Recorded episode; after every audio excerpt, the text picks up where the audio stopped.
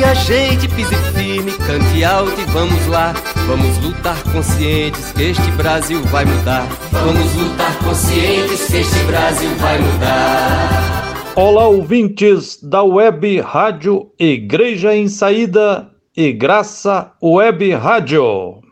Quem está falando aqui é Frei Gilvander Luiz Moreira, da Comissão Pastoral da Terra, do Centro Ecumênico de Estudos Bíblicos, CEBI, e das comunidades eclesiais de base de Minas Gerais. Falo direto de Belo Horizonte. Estamos no ar para refletir com você hoje a partir de uma narrativa bíblica que está no livro do profeta Daniel, que diz o seguinte: Uma estátua gigante é desmoronada por uma pedrinha que cai da montanha. Na Bíblia, o livro de Daniel é um escrito apocalíptico, profecia em outros moldes.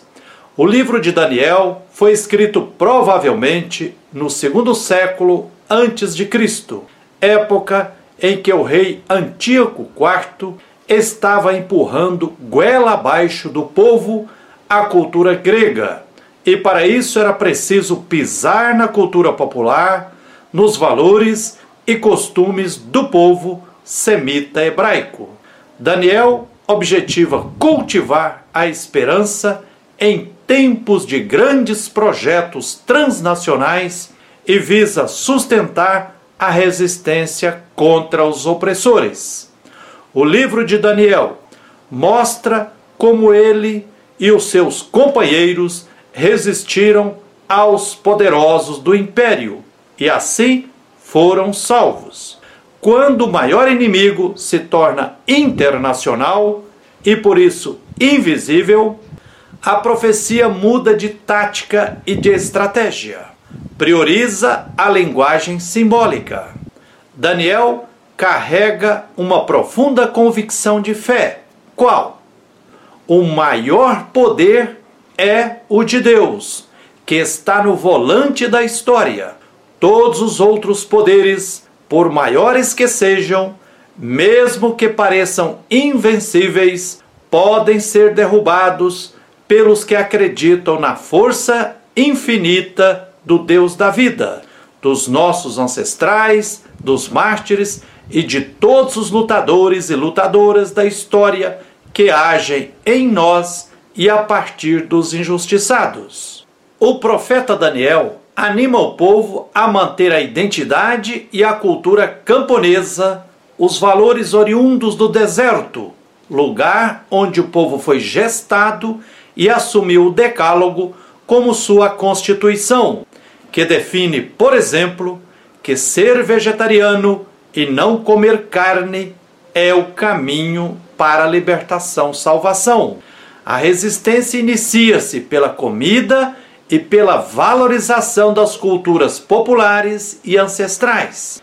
Ético é não comer a comida do império, mas a comida de verdade, alimentos saudáveis, que é a dos nossos pais, avós, bisavós, nossos ancestrais. No livro de Daniel está a narrativa bíblica de uma estátua gigante de pés de barro desmoronada por uma pedrinha que rola da montanha. O rei Nabucodonosor treme na base por causa de um sonho enigmático.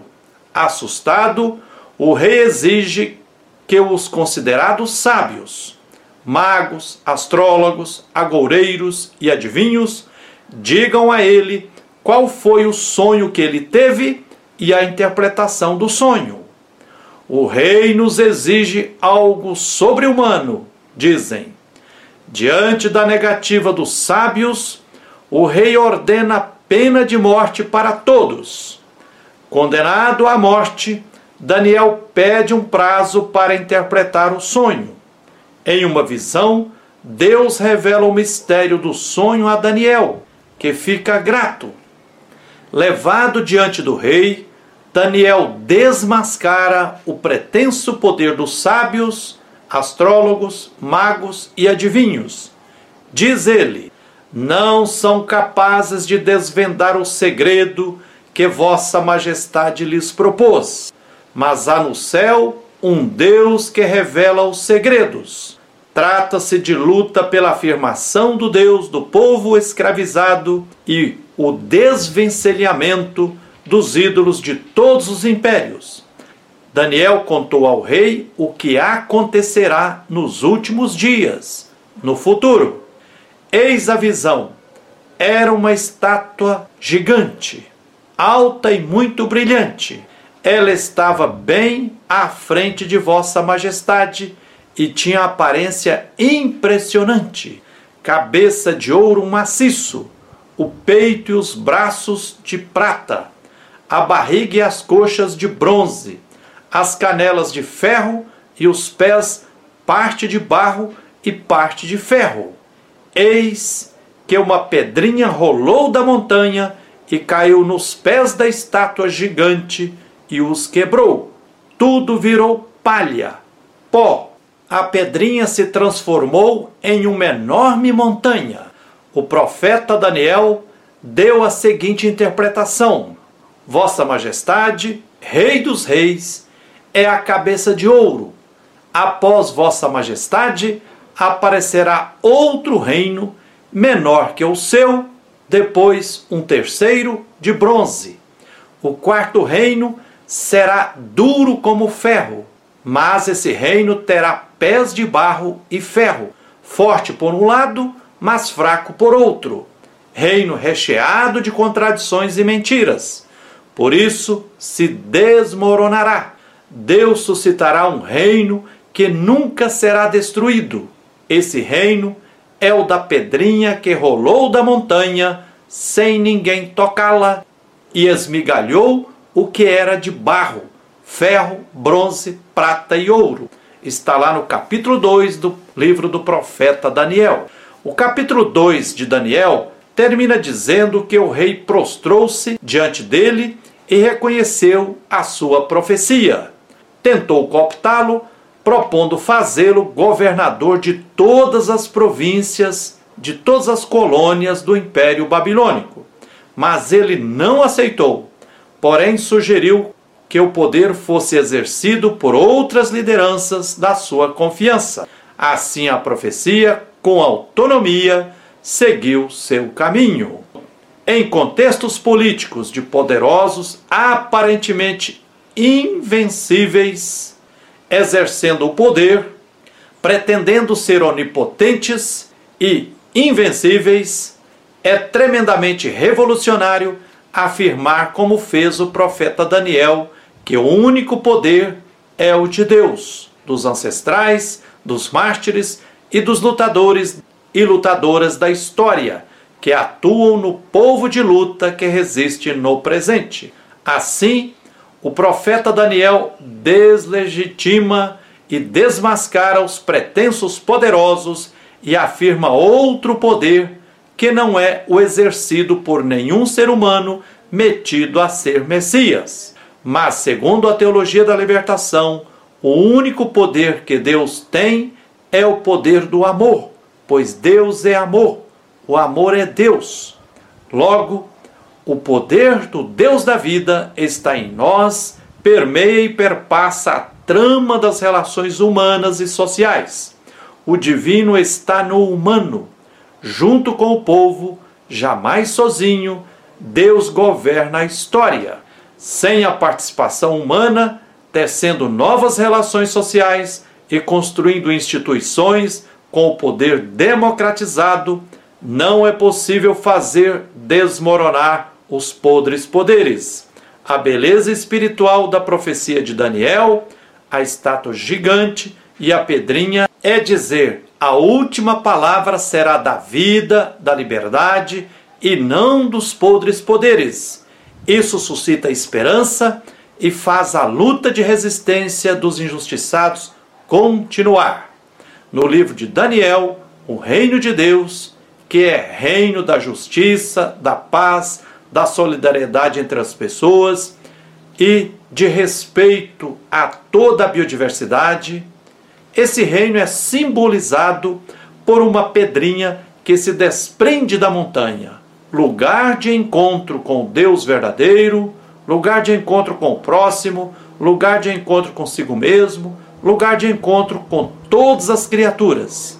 Aí, aparentemente sem intervenção da mão humana, a pedrinha destrói a estátua gigantesca que representa os impérios do passado, do presente e do futuro, e que, depois de destruí-la, se transforma em uma grande montanha que enche toda a terra. O termo pedra sem mãos, no texto hebraico de Daniel, significa pedra sem poder, ou seja, a força dos empobrecidos na luta. A pedrinha que se desprende da montanha e destrói a estátua representa o povo dos mártires e nos lembra todas as conquistas libertárias havidas na história. Assim, os mais de 400 mil mártires, não apenas da pandemia da Covid-19, mas principalmente da política fascista e genocida do inominável antepresidente, com todo o desgoverno federal, com a cumplicidade de 70% do Congresso Nacional e a maioria do Supremo Tribunal Federal, derrubarão um a um todos os cúmplices do genocídio em curso no Brasil. Bendito quem continua atirando pedrinhas a partir da montanha nos pés de barro do gigante recheado de contradições e mentiras que devasta o povo brasileiro e nosso território. Em tempo, o profeta Daniel e os outros onze profetas esculpidos por Aleijadinho em Congonhas, Minas Gerais, estão sendo corroídos pela ferrugem causada pela poeira tóxica da mineração da CSN mesmo ar que a população respira, que já devastou grande parte da Serra da Casa de Pedra e construiu uma barragem gigante de lama tóxica que está como uma espada de Damocles sobre a cabeça de milhares de pessoas que residem abaixo da barragem. O Ministério Público, em relatório que avalia os impactos da expansão da mineração denuncia o depósito de partículas de poeira decorrentes da mineração no conjunto dos profetas do adro da Basílica de Bom Jesus de Matozinhos, em Congonhas, Minas Gerais, contribui para a degradação do conjunto escultórico de autoria do mestre Antônio Francisco Lisboa, o Aleijadinho, sem esquecer dos prejuízos causados pela poluição atmosférica à saúde da comunidade local, no patrimônio cultural da humanidade reconhecido em 1985. À esquerda, no adro da basílica, o profeta Joel tem o olhar fixo no Morro do Engenho e o encara 24 horas por dia, repudiando a devastação que a mineradora CSN segue fazendo de forma brutal. Eis um exemplo do gigante da mineração em Minas Gerais que precisa ser paralisada para o bem do povo, da Mãe Terra, da Irmã Água, da fauna, da flora e de toda a biodiversidade. Os doze profetas e o Morro do Engenho, em Congonhas, Minas Gerais, precisam ser preservados e a mineradora CSN deve ser expulsa. Eis o que pede de nós Daniel, Joel e os outros dez profetas. É isso aí. Que a luz e a força divina continue nos guiando, nos inspirando e nos protegendo na luta por todos os direitos, na luta por tudo que é justiça. Nosso sofrer é tão grande, muito duro é a nossa dor. A elite não escuta nem olha o nosso clamor. Só vai chegar a saída quando ela for construída pelo povo lutador.